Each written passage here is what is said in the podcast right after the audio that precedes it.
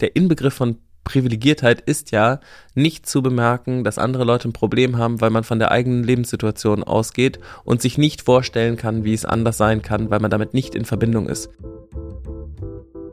Und Angst ist echt ein schlechter Ratgeber.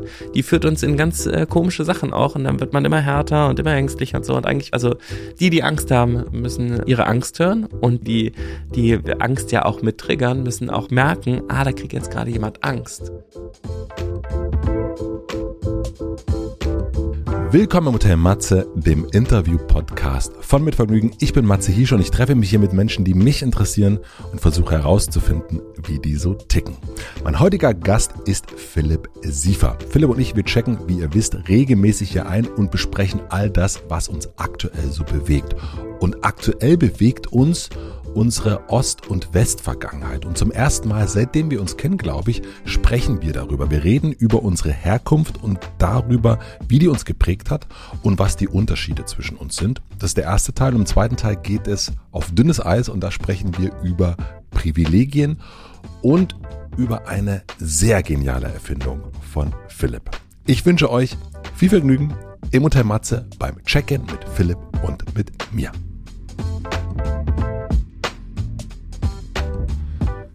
Philipp, mein Schätzelein, schön, dass du da bist. Tutengag. Tutengag. Tutengag. Du hast mich heute richtig erschrocken, als du hier angekommen bist und durchs Fenster genau das reingeschrien hast. Ja. Ich war total. Hast du dich wirklich Ich habe erschreckt? mich wirklich. Ich dachte, ja. du tust so. Nein, nein, nein, nein. Ich war richtig so wumm. Ich war total drin in meinen Gedanken und dann schreit der hier durchs Fenster. Tutengag. Oh, jetzt sind auch alle anderen wach. Ja. Jetzt sind alle anderen wach. Buongiorno kommt ja immer so zart und schön daher. Sowas, äh, damit wird man gerne geweckt. Aber Tutengag gar nicht, ne? Wie wirst du gerne geweckt? Ähm, am liebsten wache ich von alleine einfach auf. Ja. Ich werde nicht gerne geweckt. Mein Aber wenn dann ähm, Erotik. Erotik wirst du gerne ähm, ruppelnd erweckt? Ruppelnd? Ruppelnd erweckt? Also, dass jemand sich an dich ranrubbelt? Nee, das hört sich jetzt nicht so erotisch für mich an. Nee, so äh, sanftes Streicheln, Küsse, Ja. eine Brust im Gesicht. So, Also das, das- finde ich ist erotisches Aufwachen. Rubbeln. Rubbeln, ja, das ist, das ist Schon wieder bei Ostdeutsch, äh, Ost und West Das gelandet. ist schon wieder bei Ost und West gelandet. Das ging schnell. Das ging schnell. Ja, rubbeln. Ja, stimmt, rubbeln ist, glaube ich, wirklich ein Ostwort. Kann das sein? Ja, ähm, also ich kenne das nur von Losen. Also der ganz große Gewinn, ja, rubbellos. Ja. Also, okay, also du wirst gern, so wirst du gern geweckt. Mit dem Rubbellos. Mit dem Rubbellos wirst du gern geweckt. Ja. Heute ist der vierte, zehnte. Ein Tag nach der Deutsch. Nichtteilung, Nicht nach Teilung. der Wiedervereinigung. Wiedervereinigung. wir Spielt das für sind dich? wieder vereint. Wir sind, ich glaube, wir sind wieder vereint. Also wenn, also wir sitzen ja hier zusammen, weil Weil wieder vereint. Weil Sonst wieder vereint. würden wir nicht zusammensitzen. spielt dieser Tag eine Rolle für dich? Total. Ich Also- finde das, äh, ja, es ist, äh, also ähm, ja, in letzter Zeit auch irgendwie wird es so ein bisschen wichtiger, finde ich. Es ist so, es war für mich so ungreifbar, was das überhaupt bedeuten soll. Und jetzt, ähm, ich glaube auch ähm, hier durch das, äh, das Buch von Claudine Niert, Die zerrissene Gesellschaft, da ähm, habe ich es nochmal, und Roman Huber, ähm, es hat auch ein Mann mitgeschrieben, das ist, ähm, da äh, wurde es nochmal klar, sozusagen viele äh, Probleme in unserer Demokratie und ähm, ja, in unserem Land, ähm, dass viel damit auch mit der Teilung und auch dem, wie sind wir wieder zusammengeführt worden oder wie sind wir eben nicht zusammengeführt worden, sondern Mauer weg und Juhu! Und das war's. Die, die deutsche Aufarbeitungs-, ähm, Integrationserinnerungskultur, sie läuft. Nicht. Ich denke an dem Tag immer tatsächlich an Begegnungen, die ich hatte und habe und Freundschaften, also wie unsere Freundschaft oder auch die Ehe zu meiner Frau, die, ähm, also ich denke an die Geschenke. Das ist eigentlich immer der Tag, den ich, den ich so habe, äh, dass ich so denke, ja, das und das und die und die Person, die hätte ich einfach sehr wahrscheinlich nicht kennengelernt. Ne, die hätte ich nicht, äh, meine Frau hätte ich wahrscheinlich nicht getroffen, wäre die Mauer nicht gefallen, wir hätten uns nicht äh, getroffen. Ich habe mich auch, letzte Woche hat mich mein, mein Cutter Max gefragt, was wäre denn gewesen, wäre die Mauer nicht gefallen? Was wäre denn mit dir gewesen? Mhm. Wie, wie wäre dein Leben verlaufen? Das ist, natürlich dann immer einfach zu sagen, ja, ich wäre rübergemacht oder ich hätte mich aufgelehnt und das ist dann so eine schöne heroische Erzählung, die man sich so erzählen kann, ohne dass man Held gewesen ist. Aber ich, hab, wenn ich ehrlich bin, ich habe keine Antwort so richtig. Also ich wüsste nicht, was gewesen wäre, wäre die Mauer nicht gefallen, was in meinem, was, wie, wie mein Leben verlaufen wäre. Ist ja auch nicht so. Kann man ja gar nicht wissen. Woher willst du das wissen? Ja, aber so, wenn man das mal so durch, natürlich, weil hier natürlich Entschuldigung, dass wir hier draußen vor dem Hotel Matze mal so darüber geredet haben. Also es, es tut mir leid. Ja. Ja. Aber was glaubst du, hätte sich denn dein Leben, wäre dein Leben wirklich anders geworden, wäre die Mauer nicht gefallen? Ja, natürlich. Wie? Ich wäre zum Beispiel nicht hier. Also ich meine, wir sitzen in Ostberlin. Ja. Ähm, hier wär, hätte ich ja gar nicht hingekonnt. Zum Beispiel. Ja. Das Das stimmt. ist schon Teil äh, meines Lebens, mit dir hier einmal im Monat einzuspre- äh, zu checken. Das stimmt. Das, Ja. Das, ja. Das ist wichtig für mich. ja, für mich auch. Ich habe in Ilmenau studiert, in Thüringen. Ähm, das hätte ich, äh, hätte ich nicht machen können. ja. Da war ich sieben Jahre, sechs. Dann bin ich nach Berlin gezogen. Hätte ich wahrscheinlich, ich weiß nicht, ob ich das gemacht hätte. Ähm, und Berlin hat total viel für mich gemacht und mit mir gemacht und in mir verändert und so. Also ich glaube, viele sozusagen Sachen, die sich in mir vereinigt haben, für die war auch die Wiedervereinigung sehr wichtig. Und ich meine, wir sind ja in so einer, Maya Göppel sagt das ja immer, ne, diese entkoppelte Welt. Und Deutschland war ja auch irgendwie voneinander entkoppelt, so ein bisschen. Ne? Es ist so, als ob es so zwei Pole gäbe, den sozialistischen und den kapitalistischen. Und die sollen sich ja eigentlich jetzt, sollten sich ja eigentlich verbinden Mhm. und voneinander lernen und verschmelzen und dann ihre gemeinsame Weisheit in die Welt tragen. Es, wir haben es noch nicht. Es ist noch ist nicht noch nicht. ganz. Wir arbeiten ja dran. Wir arbeiten dran. Es könnte, es könnte eigentlich super sein. Total. Also wer, wenn die Dichter und Denkerin, könnte das besser eigentlich hinkriegen, aber Erinnerungskultur haben wir noch nicht so die Kapazität für. wir haben es nicht geschafft. Nein. Noch nicht, aber wir merken ja bei uns selber auch, haben wir eben äh, kurz beim Reinkommen drüber gesprochen, dass wir nicht so viel Zeit bis jetzt dafür mit verbracht haben, in unsere eigene Vergangenheit so reinzugucken. Und vielleicht geht's ja Deutschland einfach kollektiv so. Das glaube ich auch. Was würdest du sagen, wie sehr hat dich das geprägt, dass du im Westen aufgewachsen bist? Äh, ich, total. Ich glaube, also ich meine, alles prägt uns ja total, was, äh, was, aber wenn man jetzt so, was sind so die Besserwessis, ähm, Klischees, ähm, das ist zum Beispiel eins davon.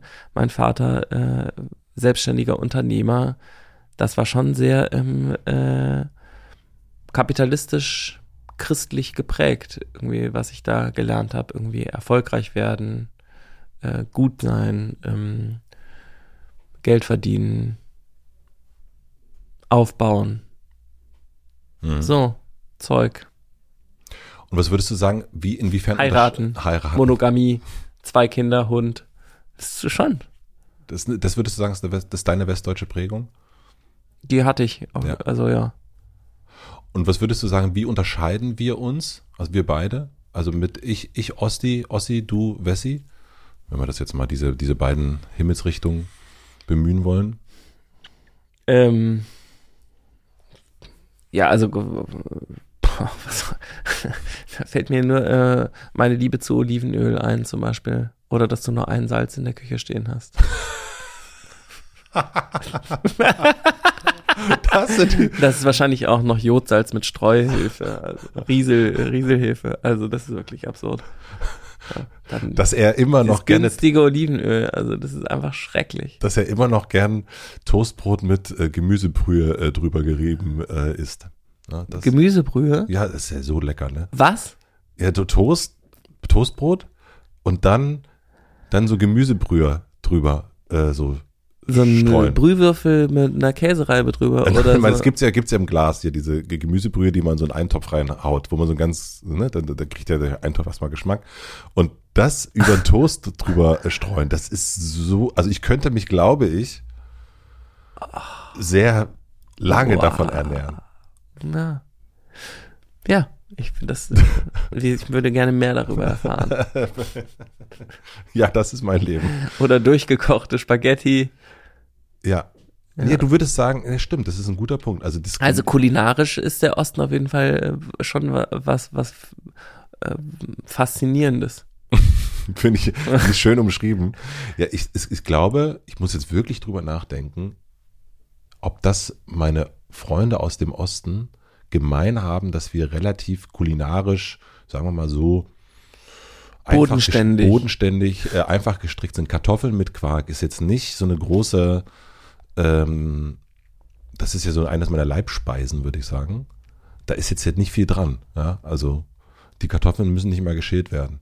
Also das finde ich wahnsinnig lecker. Aber du hast total recht, bei dir in der Küche sieht es auf jeden Fall anders aus, als es bei mir in der Küche aussehen würde, wäre ich nicht mit einer westdeutschen Frau zusammen. Bei mir wäre es wirklich, also ja, das wäre schon traurig, würde ich sagen. Ja. Aber ich finde ich schön, dass der größte gemeinsame Unterschied s- sehen wir im Genuss. Ja, obwohl ich ähm, äh, treffen, äh, es ist. Was haben wir denn noch? Sag mal, was fällt dir denn auf? Ich bin ja hier nicht alleine, ja. Na, Muss ich hier wieder alles alleine machen als äh, als Wessi, ja? Als Wir Wessi kommen wieder und müssen wieder alles regeln, weißt du, weil ihr du bewegst dich wieder keinen Zentimeter.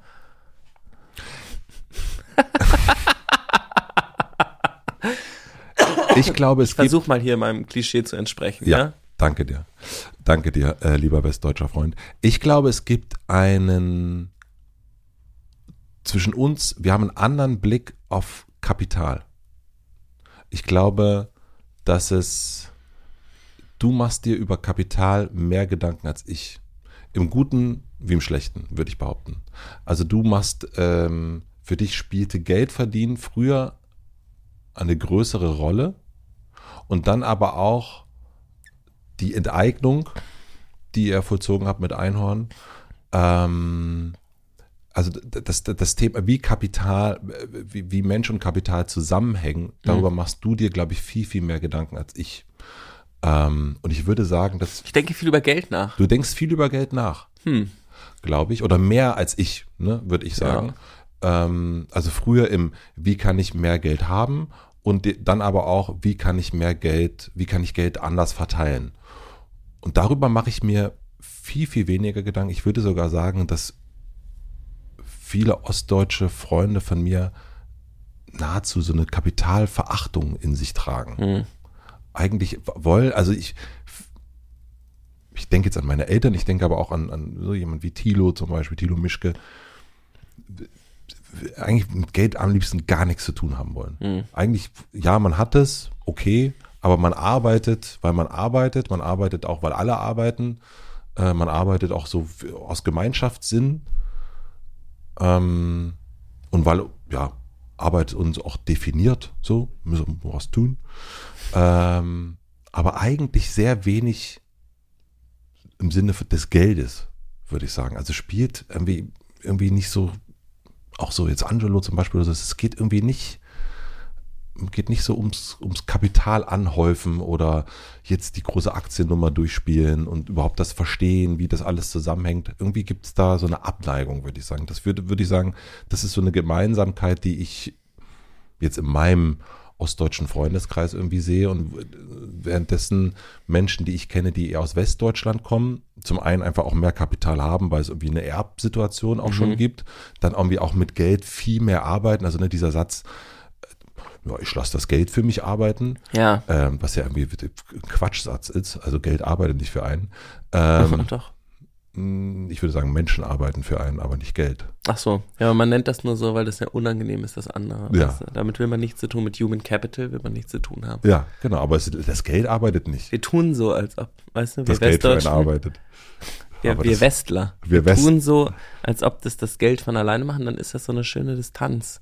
Weißt du, es passiert einfach ganz von alleine. Niemand äh, muss dafür unter menschenunwürdigen Bedingungen irgendwo ackern und Nein, das Geld profitieren arbeitet. Das davon. Geld arbeitet, wie schön. Nee, und daran glaube ich überhaupt nicht.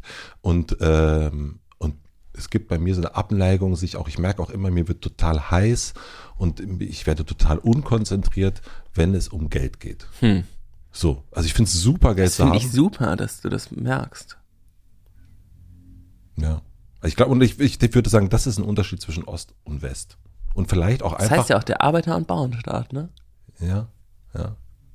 Und es gibt vor allen Dingen, glaube ich, dadurch, dass es im Osten, würde ich sagen, auch gar nicht diese Frage nach, was mache ich denn jetzt mit meinem Erbe? Kaufe ich jetzt ein Haus oder äh, äh, investiere ich das in Firmen und so weiter und so fort? Diese Frage hat sich ja gar nie gestellt. Also bei mir Ja. nicht, bei keinem Freund, den ich habe, hat sich die Frage nach, was mache ich denn mit meinem Erbe je gestellt. Und ich glaube, das ist natürlich dann auch so eine Frage, dass, dass na gut, dann gibt's das alles nicht, dann müssen wir uns diese Fragen gar nicht stellen. Es gibt auch gar niemanden in der Familie, den man fragen könnte, wie man das Geld jetzt mal so richtig anlegt. Mhm. Und dadurch existiert dieser ganze. Obwohl ich das letztens gemacht habe.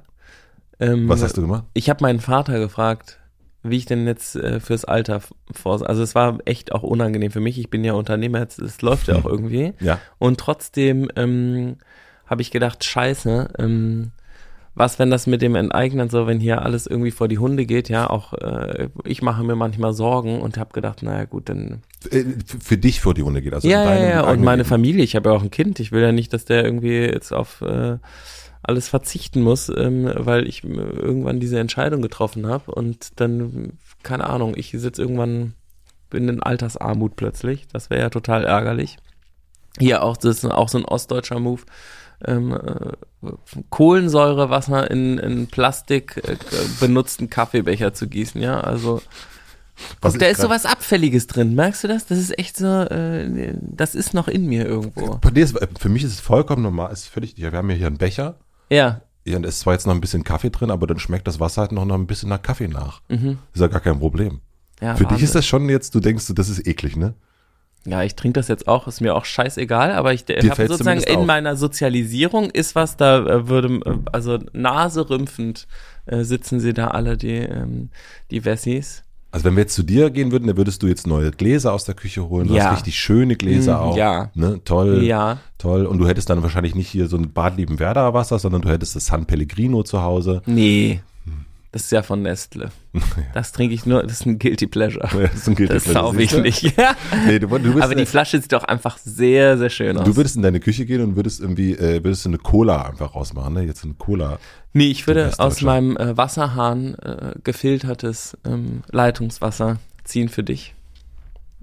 Da würde ich zum Beispiel auch fragen, ist das etwas, Ah, warte mal, warte mal, mein Vater und der hat geiler, weil ich habe gesagt, was soll ich jetzt machen? Moment, ganz Ähm, kurz, ich, will, ich, ich vergesse es nicht. Ja. Dein Vater. Aber ich frage jetzt auch nochmal direkt, frage ich mich zum Beispiel gefiltertes Wasser, ja? Ja, Ist gerade bei uns zu Hause auch ein großes Thema von meiner Frau. ja, Ich mache mir darüber gar keine Gedanken. Nie und never habe ich mir darüber irgendwie, das wäre jetzt eine Filteranlage oder irgendwas und ich kenne auch wiederum nur Westdeutsche, die sich über gefiltertes Wasser unterhalten.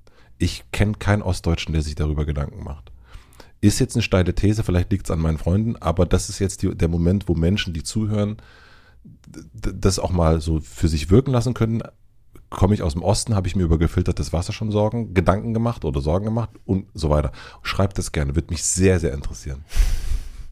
Ich glaube, da gibt es auch so eine Art, äh, so eine äh, gewisse Art von ähm, Selbstwertschätzung oder so, ähm, was ist, äh, ich tue mir etwas Gutes und das erlaube ich mir und das andere ist eher so ein bisschen, das ist alles Quatsch, das brauchen wir alles nicht, das ist alles nur eine äh, Erfindung des Kapitalismus, darauf falle ich nicht rein. Du hast total recht, ja.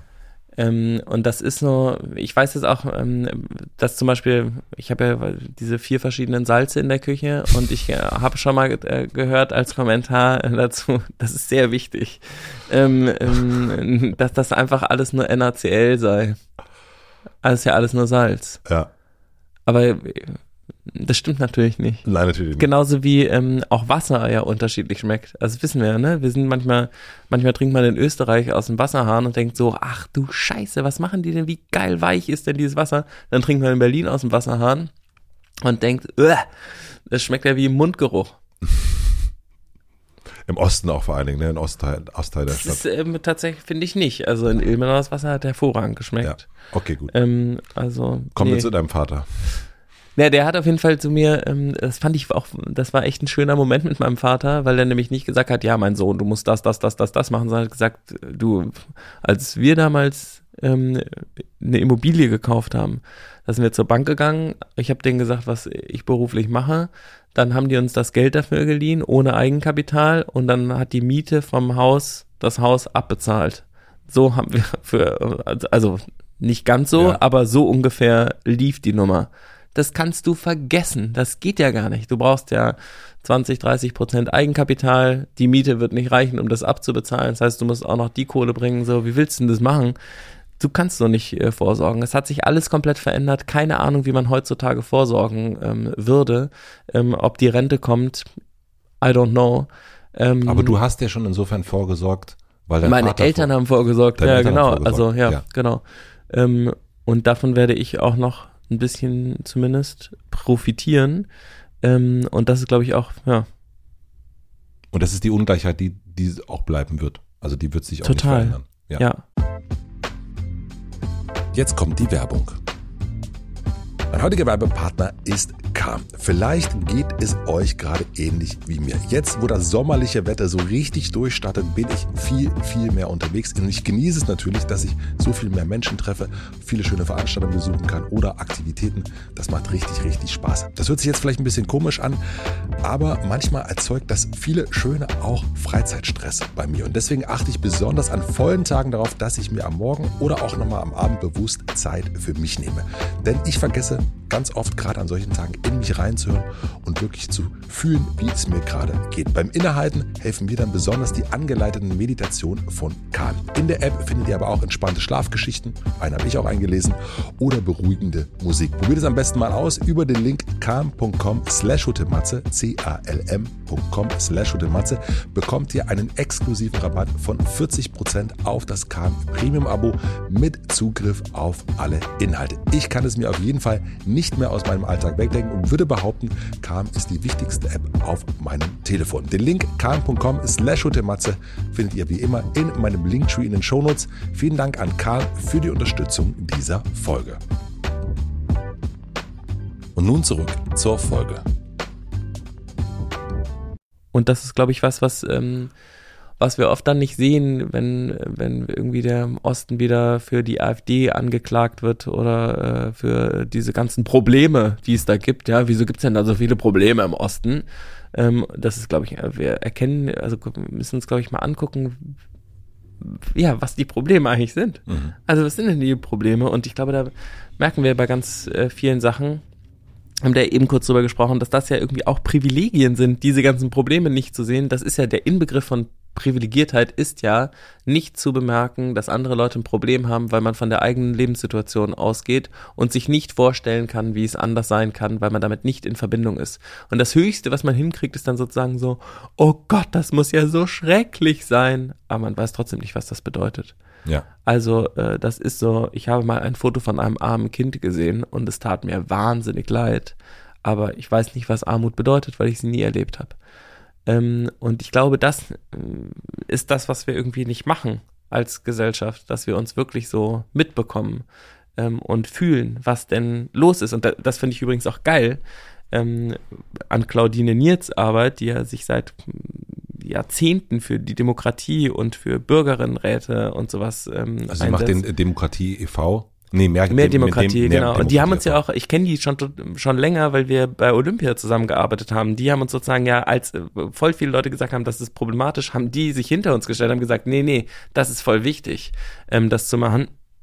Und die ähm, fahren zum Beispiel dann mit dem Omnibus für mehr Demokratie, ähm, fahren die durch die Landen und hören sich auf dem Marktplatz Stimmen an und reden mit Leuten und fragen die, was denn jetzt wirklich nicht in Ordnung ist. Und dann gehen die zur Bürgermeisterin. Also die arbeiten sozusagen äh, die, die gehen auch zum Bundespräsidenten und zum Bundeskanzler, aber die gehen auch zum äh, Bürger in äh, Zwickau und fragen, was ist denn los? Was braucht ihr denn? Ähm, was bietet denn die AfD an? Was bieten denn die anderen Parteien an? Was denkt ihr denn, was hier sozusagen echt das Problem ist? Und dafür wieder die Leute zusammenzukriegen und zu sprechen und sich wirklich zu hören, das ist das, was so wichtig ist. Und genau das, wenn du so sagst, da gibt's bei dir so eine Art Schwelle, wo du irgendwie das gar nicht bemerkst, also mit Geld zum Beispiel, wo man ja so Blankspots in sich selber hat und merkt, oder da hat man eine Abneigung, wenn zum Beispiel jemand von einer bestimmten Partei spricht oder so. Man Ja, habe ich ja so, voll bei der FDP. Ja, Voll. Also und das ist nicht, also es ist auch nicht richtig. man kann denen gar nicht zuhören. Ne? ich kann merkt nicht so, zuhören. Ich ja. werd, werd, re- also das habe ich sonst seltenst. Ich bin ja so ein Versuch zumindest ja. sehr offen zu sein und allen zuhören. Aber FDP, das triggert mich. Ganz komisch. Ja, das ist ja, eigentlich sind das ja genau die Stellen, an, wo wir Hilfe brauchen, um besser hingucken zu können. Ja. Ähm, oder wo wir merken, ah, da ist gar kein Raum für ja. das zu hören. Das heißt ja nicht, also wir machen das ja dann so einfach und sagen, ja, das ist, weil die alle scheiße sind und ähm, weil die Unrecht haben und wir haben halt die bessere Lösung. Das stimmt ja gar nicht, sondern da ist ja irgendwas, was wir gerade nicht hören können. Ja. Ich habe ja früher FDP gewählt. Ich weiß ja. sozusagen, ich kenne diese Denke, ich kenne den Weg, den man im Gehirn gehen muss, um in dieser Denkweise zu sein. Ich kann das nachvollziehen.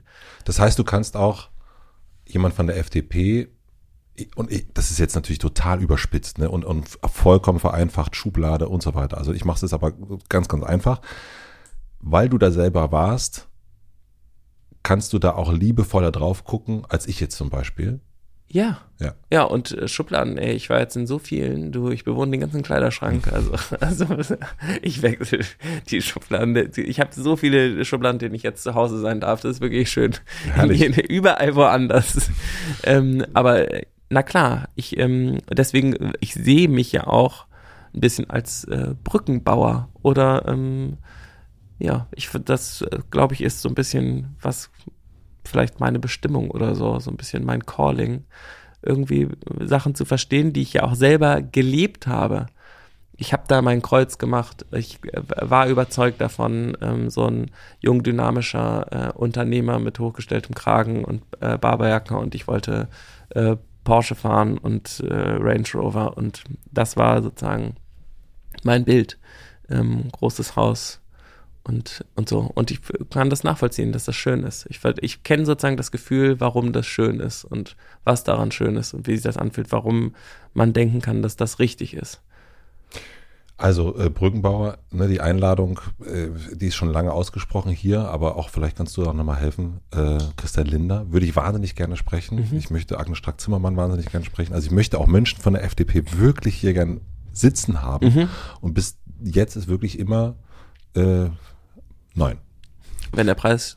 Wenn der Preis.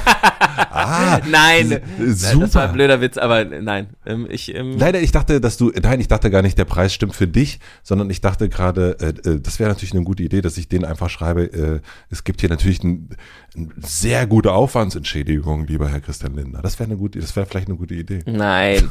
Das, das äh, guck jetzt, das, das, jetzt wird frech, jetzt wird er frech wieder. Ne? Jetzt, wird er, jetzt verfällt dein, verfällt dein Klischees. Äh, du hast erst das Wort auch schon ein paar Mal in den Mund genommen, äh, das Wort Privilegien. Und es gibt etwas, und ich begebe mich jetzt mal auf dünnes Eis.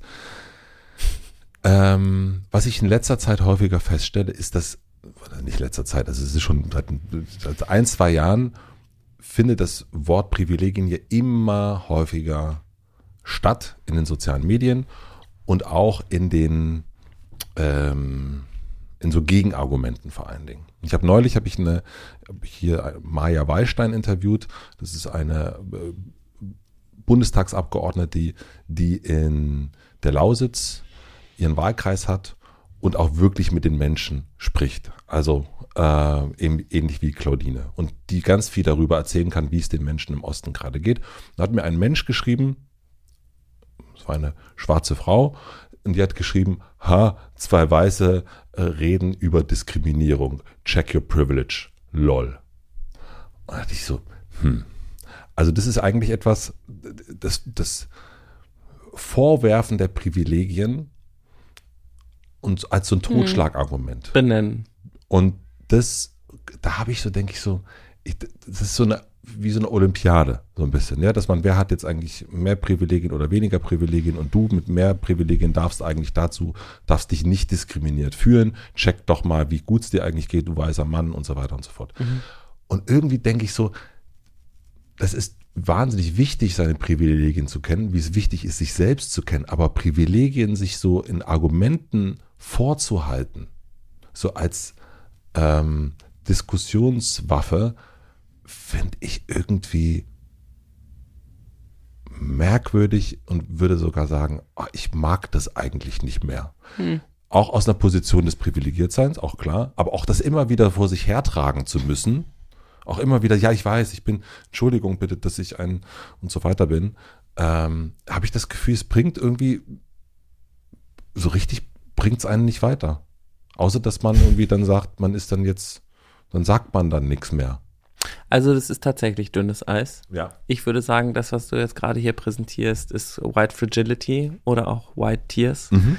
Ähm, und ähm, der Einwurf, den sehe ich auch nicht als Vorwurf, sondern eher als Benennung von etwas, was passiert ist. Also check your privilege kann ja auch bedeuten, was, wenn wir uns unterhalten, machen wir das ja zwischendurch, dass wir sagen, wir sind uns darüber bewusst, dass wir privilegiert sind und das meinen wir dann ja auch so. Also wir sagen ja nicht nur so, ja, ja, und wir sind uns übrigens bewusst, dass wir privilegiert sind Mhm. und weiß und wir reden hier über Sachen und bla bla, das betrifft uns ja alles gar Mhm. nicht. Äh? Versuchen ja damit verbunden zu sein, dass es, dass wir über Dinge reden, die uns selber manchmal nicht betreffen. Und wir versuchen ja auch aus einer sehr stark aus einer Ich-Perspektive über das, über unser Erleben, unser privilegiertes Erleben auch zu sprechen. Und die Idee, dass einem das was wegnimmt, zu benennen, dass man privilegiert ist, ist ja voll die spannende Stelle. Das ist nämlich ja irgendwie eine verletzliche Stelle. Also zu zeigen, dass man über bestimmte Sachen nicht so gut reden kann, weil man sie nicht so gut kennt, ist ja auch was, was mit Privilegien kommt. Nämlich privilegiert sein bedeutet ja auch ganz oft Dinge nicht zu sehen und nicht zu kennen. Und sich dem zu öffnen, ist Verletzlichkeit und Verletzlichkeit ist unangenehm. Deswegen ist das auch dieses sozusagen White Fragility, also Verletzlichkeit, zuzugeben, dass man nicht alles weiß, dass das sich gerade unangenehm anfühlt, zu sagen, dass man nicht alles weiß und dass man in dem Diskurs wackelig ist und dann offen zu sein, zu sagen, bitte sag mir, was fehlt. Ich möchte deine Perspektive hören, wertschätzen. Ich bin offen dafür, weil ich ja weiß, dass ich privilegiert bin und deswegen Sachen nicht sehe. Das ist, Privilegien sind so wie, ähm, würde ich sagen, Filter, die wir, äh, die wir vor uns tragen, durch die wir die Welt sehen. Und die Privilegierten haben aber mehr Filter als die weniger Privilegierten. Eine behinderte Person nimmt alle unsere Privilegien wahr, die wir haben als nicht behinderter, äh, behinderter Mensch. Wir nehmen überhaupt nicht wahr, was eine behinderte Person je nach unterschiedlicher Behinderung überhaupt alles durchmachen muss, um ähm, ja, durch den, äh, den Alltag zu meistern. Genauso ähm, nehmen wir nicht wahr, was eine Frau mitmacht als Mann ähm, oder eine schwarze Frau oder jemand, der nicht gut Deutsch sprechen kann oder jemand, der seine Eltern nicht kennt oder jemand, der arm ist oder jemand, wir, du, wir können das alles sagen, ich sage das jetzt gerade, aber ich habe das ja nicht erlebt. Ich weiß nicht genau, wie sich das anfühlt. Ich kann versuchen, mir das vorzustellen, aber ich habe das nicht 40 Jahre meines Lebens gelebt und erlebt. Deswegen rede ich ja auch immer nur darüber. Ich rede ja nicht daraus. Und Menschen zu hören, die daraus sprechen, ist total wertvoll. Und deswegen lohnt es sich, glaube ich, total zu sagen, wir sind privilegiert und wir versuchen das zu benennen und damit uns zu öffnen dafür, dass es noch andere Perspektiven gibt, die wir gerade nicht benennen können, weil wir sie nicht erlebt haben. Und da stimme ich dir total zu. Also auch ähm, ohne Wenn und Aber.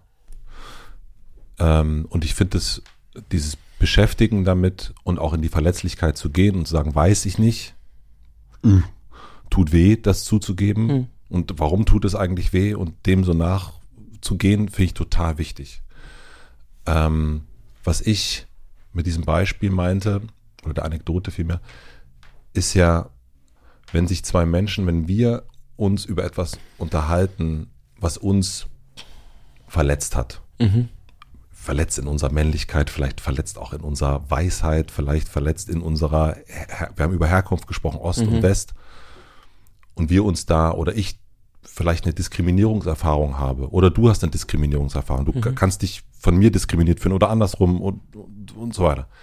Das ist ja auch alles gültig. Das es ist auch nicht, ich, Ich tu glaube, wir so verwechseln ja manchmal diskriminieren mit beleidigen oder so. Ja, also, also- weißt du, mein Versuch ist nur zu sagen, dass das, ich würde auch, ich finde es schwierig, jemanden ein Gefühl abzusprechen. Und wenn sich ein Mensch aus, also in, in alle Richtungen, wenn sich eine schwarze Frau diskriminiert fühlt oder diskriminiert wird, dann kann ich ihr das nicht absprechen aus meiner Position heraus. Das ist Quatsch zu sagen, das ist doch alles nicht so schlimm. Es ist wie einem Kind zu sagen, es tut doch gar nicht weh. Mhm. So nein, wenn es weh tut, tut's weh und dann, Mhm. äh, dann, dann geh, versuch da mitzufühlen. Aber zu sagen, du darfst dich nicht diskriminiert fühlen oder du darfst dich nicht beleidigt fühlen, äh, check mal deine Privilegien, du darfst das gar nicht, weil mir geht es eigentlich doch offensichtlich viel schlechter, weil ich bin das, das, das, das, das. Und das so vorzuhalten, ich glaube, das ist Gift für eine, für ein gegenseitiges Verständnis. Also versuchen, den anderen zu verstehen, geht in alle Richtungen. Bestenfalls. Ich glaube, es ist wichtig, dass äh, dafür so ein bisschen Raum zu machen, was das mit dir macht. Also du möchtest ja gesehen werden in deinen Gefühlen. Und sozusagen der. Nicht unbedingt, ich, ich möchte da gar nicht so sehr, also ich bin da gar nicht in so einer, äh, ich, ich merke, dass meine Vergangenheit, also in, in dem Beschäftigen des, ähm, wo ich jetzt herkomme, so, ob das jetzt die Familie ist, ob das, das, das ein, Land ist, ob das ein Teil des Landes ist. Ich glaube, für mich spielt das gerade eine große Rolle, festzustellen, warum bin ich, wie ich bin und was hat das irgendwie mit meiner Vergangenheit zu tun. Ähm, manche gehen zur Therapie, andere Das ist nichts das, für dich. Das mache ich nicht. Das mache ich nicht. das so weit kommt sie nicht. Ähm, und und ich und dazu sich mit anderen Menschen auszutauschen, das das hilft mir total, mich selber so zu verstehen. Mhm. Ähm, und da sozusagen, ah, passt das, passt das nicht. Und natürlich gibt es auch Situationen, wo ich denke, ach, das ist, da tue ich mir gerade leid. So, Mhm. Äh, da habe ich auch Mitgefühl für meine eigene Herkunft. Äh, Geschichte und da habe ich dann auch Mitgefühl für meine Eltern und, und das hilft mir. Also es hilft mir in der Verbindung zu mir selber. Das aber so abzusprechen und zu sagen, du in deiner Prenzlberg-Bubble, das, du darfst doch jetzt gar nicht äh, ne, wieder check your privilege. Ich finde, das ist irgendwie nicht zielführend. Ich finde das nicht ähm, check your privilege, wenn ich dagegen gehen würde und sagen würde, äh, ihr anderen seid aber so. Aber wenn ich mich mit mir selber auseinandersetze und sage, ich fühle mich an der und der Stelle so und so und hier geht's mir gerade nicht so gut mit dem Gefühl, dann darf ich das. Ich finde nicht, also ich glaube, ich, ich darf das dürfen und auch alle anderen Menschen auch, aber zu sagen, du darfst das nicht, weil du bist ja ein das und das und das und das, ich glaube, das ist, das ist so ein Argument oder so ein Vorwurf, der Gespräche erstickt. Und deswegen, ähm, und da bin ich, glaube ich, gerade, das triggert mich eher als, weil ich glaube, wenn wir über so ne, mehr Demokratie, e.V. und so weiter, ich glaube, es ist wichtig, dass wir miteinander sprechen. Unfassbar wichtig. Und dieses, du bist ja privilegiert, du darfst darüber gar nicht reden, das glaube ich. Äh, Darf ich dich ein bisschen TWTen da drin? ja, unbedingt. Ja, klar. Was heißt TWT? Na, also sozusagen, sag dir vielleicht sagen, was ich sozusagen wahrnehme, wenn du das sagst. Also Gern. du hast ja das Gefühl, dass du was nicht darfst. Und, ähm, Nein, nein, nein, nein. Oder dass dir was verboten werden könnte. Mm, Warte ganz kurz. also das muss ich klar machen. Ich persönlich habe das Gefühl, dass ich irrsinnig viel darf.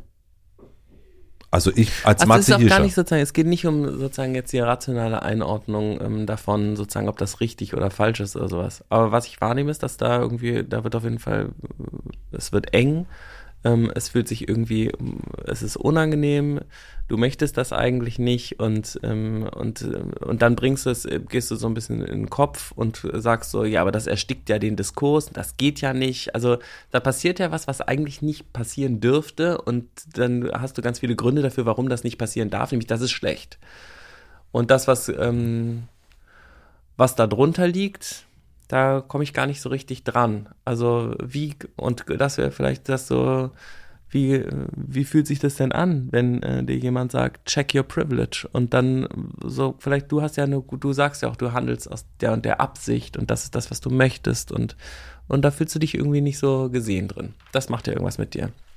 Und da bist du vielleicht nicht so gehört oder vielleicht macht dir das Angst, dass ähm, vielleicht jemand, äh, Angst, Angst gibt's natürlich nicht, ähm, Also ich habe nicht das Gefühl, also es ist eher eine Beobachtung, die mich auf jeden Fall aufregt. Das, da ist total richtig beobachtet, weil ich glaube, weil das so ein Vorrechnen ist. Und ich glaube, damit was, ja. so ein Vorrechnen, mh, ich bringe das erstmal auf eine ganz andere Ebene jetzt, um das nur so beispielhaft zu erklären. Dieses sich vorhalten, was der andere jemand schon getan hat und was nicht. Sich so, äh, so Sachen miteinander aufrechnen. Ob das mhm. jetzt, keine Ahnung, du hast das letzte Mal das Essen bezahlt, jetzt musst du aber mal bezahlen oder ich habe dir schon einmal mehr geholfen oder du gehst ja nie ran, wenn ich mhm. dich anrufe, bla bla blub. Und das sind so Situationen in so Vorwürfen, wo ich denke, da kann dann niemand, also das, das erstickt eigentlich ein Miteinander. Ja, da wirst du ganz eng, ja. Das kann ich gar nicht ab. Ja, das kannst du gar nicht. Genau, das und ich glaube, das ist der, das ist der, das ist sozusagen das, was du dir vielleicht angucken musst, um empathisch auf diese Nachricht reagieren zu können. Dass du so merkst, ah, da nimmt mir jemand gerade die Luft zum Atmen. Das macht mich richtig fertig. Ähm, und das kannst du gar nicht abhaben. Und da ist ja irgendwas, irgendein Teil in dir, der total Angst hat, dass wenn jemand sozusagen seine Bedürfnisse da irgendwie hinlegt und plötzlich nehmen die dir ganz viel Raum weg. Das irgendwie, das darf nicht da sein für dich. Ist ja voll okay. Also für mich ist der, und ich kenne auch diesen, diesen Ort, für mich ist das eine äh, Nachricht, die da was Bestimmtes sagt. Und dann kann ich ja gucken, hätte ich in dem Gespräch noch mehr darauf achten müssen, das irgendwie zu sagen können. Kann, kann, kann ich wahrscheinlich oft machen. Und okay, dann ist das, ähm, das ist der Kommentar dazu. Und ich weiß ja, aus welcher Absicht ich diese Gespräche mache. Okay. Ja, natürlich. Ja, ja, ja, das, das, also das, glaube ich, habe ich auch vorher schon verstanden. Aber es gibt ja so Stellen, wo das einfach so rausgehauen wird. Ob das jetzt in, in einer Kommentarspalte ist oder ob man das in einer DM macht oder in einem Podcast wird er so über, über jemanden so drüber gebügelt. Mhm. Und ich glaube, das ist das am Ende. Also ich fühle mich ja sel selten so, dass ich denke, ah, ich darf was nicht sagen und so weiter. Das ist, das ist, also ich merke nur, da hast du total recht, mich, ah, äh, ja, ist richtig sauer. Ich ja. bin da sauer, weil das es. Äh, weil ich weiß, dass das dazu führt, dass Menschen sich noch weniger äußern. Es wird etwas unterdrückt. Und ich, ich möchte einfach niemanden das absprechen. Und natürlich kann auch niemand, kein Mensch der Welt kann das, sich immer seiner Privilegien bewusst sein, vollumfänglich, weil niemand kann sich selber immer komplett bewusst sein, warum man was macht. Also, ne, welche Muster, was sage ich, das, das weiß niemand. Niemand kann das. Und es tut so, das interpretiere ich da rein, mhm. natürlich, diese Personen, die das dann so schreiben, die das so als Argument nutzen, äh, die wüssten immer ganz genau Bescheid. Und das, äh, das regt mich auf. Ja. ja. Jetzt kommt die Werbung. Mein heutiger Werbepartner ist Squarespace. Mit Squarespace könnt ihr eure Webseite gestalten und eure Zielgruppe schneller erreichen. Zum Beispiel mit künstlicher Intelligenz. Mit der Squarespace KI könnt ihr ganz einfach individuelle Inhalte und passende Werbetexte für eure Webseite, euren Online-Shop oder sogar E-Mail-Templates erstellen. So kommt ihr schneller ins Gespräch mit euren Kundinnen und Kunden und könnt euch aufs Wesentliche konzentrieren. Squarespace macht den Rest und das tatsächlich bis zum Ende, denn ihr könnt sogar Zahlungen über Squarespace abwickeln, von der Rechnungserstellung bis zum Zahlungseingang. Und als wäre das noch nicht genug, könnt ihr sogar noch in die Analyse gehen. Mit Squarespace Analytics habt ihr Zugang zu allen relevanten Daten, die ihr zum Messen und Auswerten eures Erfolgs braucht. So behaltet ihr euer Projekt im Überblick und habt alles aus einer Hand. Was wichtig ist und ziemlich cool finde ich. Wenn ich euer Interesse geweckt habe, was ich sehr hoffe, und ihr direkt loslegen wollt, was ich immer empfehle, könnt ihr mit unserem Rabattcode 10% Rabatt auf eure erste Webseite oder Domain erhalten. Dafür müsst ihr einfach auf de.squarespace.com slash gehen und den Rabattcode Hotelmatze eingeben. Bitte alles in Großbuchstaben und zusammengeschrieben. Den Link und den Code findet ihr wie immer natürlich auch in meinem Linktree in den Shownotes. Vielen herzlichen Dank an Squarespace für die Unterstützung dieser Folge. Und nun zurück zur Folge. Ja, und vielleicht äh, geht es einfach nur darum, genau das zu bemerken. Dass ähm, es, ich meine, egal welche Herkunft, egal welche Privilegien, egal welcher Background, natürlich gibt es auch immer Dinge, die, ähm, die einfach so gesagt werden oder die vielleicht einfach nur wiederholt werden oder wo die Leute noch nicht so richtig wissen, woher das kommt oder die unverbunden sind oder die dich nicht kennen und die dich in irgendeine Schublade stecken und denken, ah, äh, bla bla bla bla bla, ähm, er macht wahrscheinlich schon immer das und die nicht die letzten 100 Folgen gehört haben und wissen, dass du dich vielleicht damit beschäftigt hast und trotzdem, das worum es geht, bist du selber, lieber Ulf Poschardt. Ähm, nein, aber also nein, nein, natürlich. Der, oh. oh, der sitzt tief, ne? Nein, aber es ist da, da, tatsächlich ist es ja so, weißt du, wenn jemand das sagt, dann ähm, hat das einfach jemand gesagt und vielleicht äh, dann zu bemerken, ah, das ärgert dich und dir die Stelle anzugucken und äh, es ist ja so, du kannst ja alles sagen, du kannst alles machen, niemand verbietet dir irgendwas und trotzdem ärgert dich das und dahin zu gucken, wo dieser Ärger ist, nämlich darunter liegt ja eine Angst, dass wir vielleicht, dass es eine Möglichkeit gibt, in der du nicht mehr alles sagen darfst und diese Angst ist ja sehr berechtigt, also oder also die ist sozusagen nicht real im Moment, aber dass es eine Zeit geben könnte, in der Menschen nicht mehr alles sagen dürfen, in der wir kontrolliert sind, in der es gefährlich ist. Zum Beispiel äh, war das in Ostdeutschland ja lange so. Ähm, das ist ja was, was äh, in dir wohnt und auch bestimmt in mir wohnt, weil es ja in der Nazi-Zeit auch so war, dass man bestimmte Sachen nicht mehr sagen durfte, dass bestimmte Sachen verboten waren. Vielleicht ist das eine sehr, sehr gute kluge Angst, die da in dir wohnt, die sagt, oh, da müssen wir total aufpassen, dass man noch alles. Und im Moment darf man ja alles sagen. Und da auch zu bemerken, woher kommt denn diese Stimme? Also wenn äh, Björn Höcke ähm, bestimmte Sachen nicht mehr hören will, da muss man, glaube ich, besser aufhören, als wenn in den Kommentarspalten jemand sagt, check your privilege. Ähm, und da sollte man, glaube ich, dann eher gucken, so habe ich habe ich es gecheckt oder nicht? Und das Gespräch war, glaube ich, okay und dann auch ein bisschen weich mit sich zu sein, zu merken, so, ich bin noch irgendwie auf der Suche danach und genau. Und du, es gibt eine Angst, dass man nicht mehr alles sagen darf. Und die auch, da wird ja so drüber gelacht von äh, manchen, ähm, auch das irgendwie, das wird man ja wohl noch sagen dürfen und so. Und da sind ja einfach, äh, tatsächlich gibt's ja eine große Gruppe, äh, lass uns sie alte weiße Männer nennen, die Angst hat, nicht mehr sagen zu dürfen, was sie sagen. Diese, und diese Angst, nicht zu hören, ist, ist äh, das ist gefährlich. Weil diese Angst ja irgendwo rauskommt. So. Und Angst ist echt ein schlechter Ratgeber. Die führt uns in ganz äh, komische Sachen auch. Und dann wird man immer härter und immer ängstlicher und so. Und eigentlich, also die, die Angst haben, müssen äh, ihre Angst hören. Und die, die, die die Angst ja auch mit triggern, müssen auch ähm, merken, ah, da kriegt jetzt gerade jemand Angst und darauf vielleicht auch eingehen äh, im Gespräch, wenn dafür Ressourcen da sind. Aber das ist ja eben oft nicht so in den Gesprächen, die wir gerade führen. Wir haben nicht genug Platz für Angst, Trauer, Wut und wir ja, wir versuchen, wir spielen uns ja ein bisschen gegeneinander aus. Das ist ja dann dieser Battle-Zustand. Und ja, in dem Battle-Zustand zu merken, so, ich möchte nicht kämpfen. Ich möchte das gar nicht. Und ähm, checke meine Privilegien in äh, der Geschwindigkeit, in der ich es gerade schaffe, was natürlich schon wieder privilegiert ist. Und darüber bist du dir bewusst. Und uh, that's what I'm doing today. Das ist ein wichtiger Teil auch. Das, äh du hast was, was sehr Einheilendes für mich gesagt. Ich glaube, der Unterschied ist, den man vielleicht sich angucken kann, also ich selber oder auch Menschen äh, da draußen, ist, benutze ich ein Privileg als Waffe Oder nutze ich das Privileg oder nehme ich ein Privileg als ein, als ein Hinweis für etwas? Mich, ich kann dich darauf hinweisen und so sagen, das hast du vielleicht nicht bedacht.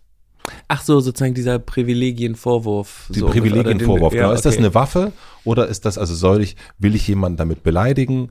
Will ich jemanden damit ruhig stellen? Will ich jemanden damit nicht ernst nehmen? Oder nehme ich das als eine Art, ähm, als eine Brille als eine Art, als eine Einladung, eine andere Perspektive einzunehmen. Und dann ist es ja oft so, dass man eigentlich, also das machen ja auch viele Leute, wobei das in einer öffentlichen Diskussion natürlich sehr, sehr schwierig ist, wenn man bemerkt, jemand ist sich seiner Privilegien nicht bewusst ist es ja für jemanden, der davon betroffen ist, per se eine gefährliche Super Situation, schwierig. weil du ja merkst, ah, da ist ja jemand, der redet und der ist ja gar nicht offen dafür. Also geht man eher offensiv in mhm. diese Situation ja. und dann haben plötzlich beide ihre Rüstung an, anstatt zu sagen, ähm, eigentlich fand ich euer Gespräch schön, aber bei Minute 23 ist mir aufgefallen, dass ihr das das gesagt habt. Und das ähm, mhm. hat mich verletzt, weil ich mich darin nicht gesehen habe. Und ähm, hast du dir schon mal das und das dazu angeguckt? Und das wäre was, was mit dir auch viel mehr machen würde. Trotzdem fühlt sich das vielleicht unsicher an. Nämlich es könnte ja auch sein, dass du dann darauf antwortest, voll der Bullshit. Und deswegen ist, glaube ich, so wichtig, zwischendurch zu sagen, wir wissen, dass wir privilegiert sind. Wir wissen, dass wir, dass wir gerade nicht alles abbilden können und wir sind dankbar für Hinweise dazu und wir wissen, dass ihr damit Arbeit macht, die wir auch selber machen könnten. Aber wir sind darauf angewiesen, irgendwie diese Hinweise zu kriegen, weil wir uns nur so weiterentwickeln können und ähm, das wünschen wir uns. Und das ist, glaube ich, sozusagen dieses, da sagt man gar nicht vorher so, ja, Privilegien, diese Einschätzung und sowas, sondern man gibt, man öffnet seine Rüstung ein bisschen, zeigt eben diese Verletzlichkeit. Und da muss man nämlich nicht fragile reagieren. Man kann ja einfach fragile schon reingehen und oder vulnerable mhm. und sagen, ich bin offen dafür, dass du mir was sagst. Und dann, wenn dann jemand mit dem Schwert angerannt kommt, ja, kannst du dann ja, kann man dann ja auch sagen, ne? Du, Schwerter sind hier, haben wir doch vorher abgegeben. Schwerter, genau. das, das ist ungerecht. Das ist nicht der, das ist Womit wir wieder beim Monopoly wären. Du wolltest nämlich was zum Thema Monopoly ja. erzählen. Ähm, ja, also, lieber Philipp, Monopoly. Ich habe eine Idee für eine neue Version von Monopoly. Bitte. Und zwar Privilegien-Monopoly, hm. wo man ähm, anfängt ähm, und man bekommt erstmal am Anfang, kriegen die Leute ein Erbe oder sozusagen eine Herkunft. Der eine ist ein äh, weißer westdeutscher Mann, der zwei Millionen erbt und dann gibt es ganz viele andere Karten noch. Es äh, gibt eine, einfach eine weiße Frau, vielleicht gibt es eine schwarze Frau, vielleicht gibt es jemanden im Rollstuhl, vielleicht gibt es eine sehr arme Person, vielleicht gibt es ähm, jemanden, der die Sprache gar nicht spricht. Also Vielleicht also gibt es jemanden, nur die Hälfte verdient und du startest mit diesen verdeckten äh, Privilegienkarten und Monopoly macht dann überhaupt keinen Sinn mehr. Also niemand will dieses Spiel spielen. Das ist eine absolute Katastrophe. So ist funktioniert aber unser Leben. Ja? Also das System, in dem wir sind und beim der Unterschied, der zum System ist, dass bei Monopoly alle die gleichen Regeln haben und dann halt Würfel, also ist zwischendurch bisschen Zufall, aber alle starten gleich, alle kriegen die gleiche Miete, alle haben die gleichen Chancen. Ähm, aber das heißt, Sachen. es gibt jetzt, ne, es gibt, keine Ahnung, vier Spieler, ähm, und dann Rinnen äh, oder Spiele, Spielende. Spiele, es gibt vier Spielende, ja, und äh, danke. Und diese Spielenden, da gibt's einen darunter, der ist der äh, reiche westdeutsche Erbe. Ja. Es gibt. Ähm, der fängt an, der hat schon gewonnen am Anfang des Spieles eigentlich. Der hat zwei Millionen einfach. So geht's los für ihn. So geht's los für ihn. Dann der würfelt auch mit und der sagt die ganze Zeit, wieso, ich würfel doch auch nur mit. Aber der hat eigentlich schon vorher, ist der schon fertig. Weil, ja. Und also er kann alles kaufen. Wir haben einen, wer, wer wäre der andere? Andere wäre. Der baut auch direkt Hotels. Das ist dem scheißegal und sagt, er baut doch auch Hotels. Dann haben wir jemanden, der bekommt immer nur die Hälfte der Miete und der hat nur einen statt zwei Würfel. Ja. Dann, und Minus auf dem Konto am Anfang. Na, das ist aber, für welche Person steht das? Also das ist ja nicht, äh, also wir haben ja den, den reichen westdeutschen Erben, Mann, Ach so, ich würde das jetzt nicht, so, wir müssen das gar nicht so prototypisieren. Wir können das ja einfach, äh, es gibt ja auch äh, da ganz andere Leute, die, ähm, die viel Geld haben. Ja. Ähm, aber nein, also das ist natürlich sozusagen, aber vielleicht müssen wir es gar nicht so stereotypisieren, sondern die Leute fühlen sich von alleine angesprochen, wenn wir einfach fünf neutrale Spielpersonen machen. Die eine äh, hat nur einen Würfel die eine hat statt zwei Würfeln drei Würfel und am Anfang 100.000 Startkapital. Das könnt ihr euch ja selber ausdenken, wie dieses Privilegien, das kann man mit einem normalen Monopoly-Spiel spielen. Ihr gebt einfach einer Person einen Würfel mehr, eine kriegt einen weniger, einer kriegt ähm, 100.000 äh, Cash am Anfang, einer kriegt nur die Hälfte der Mieten. Ähm, bei einer gehen immer, werden immer die, die Häuser werden immer wieder weggenommen. Ähm, so, Privilegienmonopoly. Privilegienmonopoly, das ist wirklich eine geile Idee. Jetzt neu von Hasbro. hat, also wahrscheinlich hat niemand Bock darauf, das zu spielen. Das ist so, ja. Man ist eigentlich schon, es ist, ist klar, wer klar. gewinnt. Es ist klar, wer gewinnt. Ja. Vermutlich, würde ich sagen. Es müsste dann noch irgendwas geben, wo dieser, diese eine sehr privilegierte Person in dem Spiel vielleicht noch irgendwie was zerhauen könnte es, sowas gibt's ja auch. Ja, man kann so Karten noch ziehen, wo man vielleicht krank wird oder man bekommt Kinder, die plötzlich sehr viel Geld kosten oder ähm, man wird depressiv unterwegs. Oh, das ist wirklich eine gute Oder Idee, ähm, man wird spielsüchtig.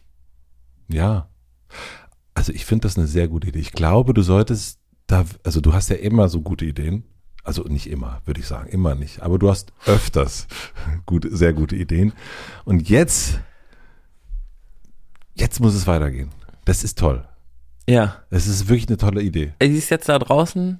Ich liebe es, das Spiel nächstes Jahr mit dir zu spielen. Ja, ich finde das richtig gut. Irgendjemand kann das, bitte irgendjemand kann das fertig machen. Das wird super. Ja, äh, ich sehe, äh, Weißt du, das erste, was ich gerade sehe, ist, ist größenwahnsinnig. Ne? Der, der, der Aber Ost- ich finde, man darf das vorher nicht sagen. Also man tut so, als ob man nochmal, das wäre super, wenn sozusagen äh, die Hasbro-Version ist so ein bisschen, das ist ganz klein, steht das nur da so in der Ecke und man spielt das Weihnachten mit seinen Eltern und ähm, die, die, das Regelwerk wird vorhin, das ist noch gar nicht klar, was eigentlich passiert. Und dann äh, sagt plötzlich jemand, ist total unfair. Und dann kommt dein Moment, wo du sagen kannst, it's like the real world now. Das ist eigentlich, ich sehe da direkt hier René Polish äh, ein, ein Theaterstück an der Volksbühne. Es ist, ich sehe, ich sehe gar nicht das, siehst du, der Unterschied, ne? Ich denke an Volksbühne, René Polish, äh, an Kunst. Du denkst natürlich sofort an Kommerz wieder. Da haben wir wieder die Unterschiede zwischen Nee, uns ich beiden. denke, an Weihnachten sitzen sie alle zusammen, denken, sie spielen Monopoly. In Wirklichkeit ist Privilegien Monopoly. Ein ähm, von mir äh, geliebter linksgrün versiffter Hippie hat das Spiel dort eingeschleust ähm, und plötzlich geht so eine riesige strukturelle Ungerechtigkeitsdiskussion los und die Leute haben es gefühlt, weil sie voll abgezockt worden sind von ihrem ihrer reichen äh, Erben Millionärstochter. Ja. Ich, also, Aber ja. the, the limit is the sky, ne? Das Limit ist the Sky. Äh, wir müssen auch leider, äh, äh, apropos Sky. Feierabend. Äh, Feierabend, ne? Ja, ist Feierabend. Ja. Ja, würde ich sagen. Ach, vielen Dank. Ich danke dir, mein Lieber. Es ist ähm, eine Freude, mit dir zu sprechen. Same. Wir haben äh, dünnes Eis drin, vielleicht auch Ah, Missverständnis. hat mir meine übrigens, den sage ich noch, meine, ähm, meine Den sage ich noch. Ärztin, ähm, Reden die wir hat über- so reden wir über die gleiche Ärztin? kluge, nee, ähm, nee, noch eine, ähm, die macht so ähm, Akupunktur, ist aber auch normale Ärztin und die, ähm, ja, die hatte, die sagt, brauchst keinen ASS, trink Zwiebelsaft und so, ist eine clevere, sehr clevere Frau und die hat zu mir gesagt, als ich ihr gesagt habe, was habe ich denn gemacht, dann habe ich irgendwie, mir ging's so super, aber dann habe ich ein bisschen Alkohol getrunken, dann noch einen Abend und noch einen Abend und dann auch mal eine geraucht und ich sag, da habe ich eigentlich, habe ich ganz schön draufgehauen, ne? Obwohl, hätte ich gar nicht machen müssen. Da sagt sie, wenn es dem Esel zu wohl wird, geht er aufs Eis. Und ich war scheiße, das ist mein Spruch. Wird's dem Esel zu wohl, geht er aufs Eis. Die hat auch so ein, ein bisschen so einen schwäbischen Akzent. Ist ein absoluter Traum. Und ich war so, ja, scheiße, genau, that's me. Weißt du, ich weiß dann zu Hause, Kind hat schon ein bisschen Husten. Mir geht's eigentlich super. Ich bin voll stolz. Meine Abwehr, die ist wieder am Fighten. Ich kann alles. I'm invincible. Und dann renne ich ans Lagerfeuer und trink ein paar Bier und genieße und bin lang wach und rauche und dann aus Versehen fünf Tage am Stück. Und zwei Tage später bin ich krank und denke, hä, was ist denn passiert? Ich bin aufs Eis gegangen. Der Esel. Der Esel. Es war mir zu wohl. Es sitzen sich zwei gegenüber gerade. Ja. Ja.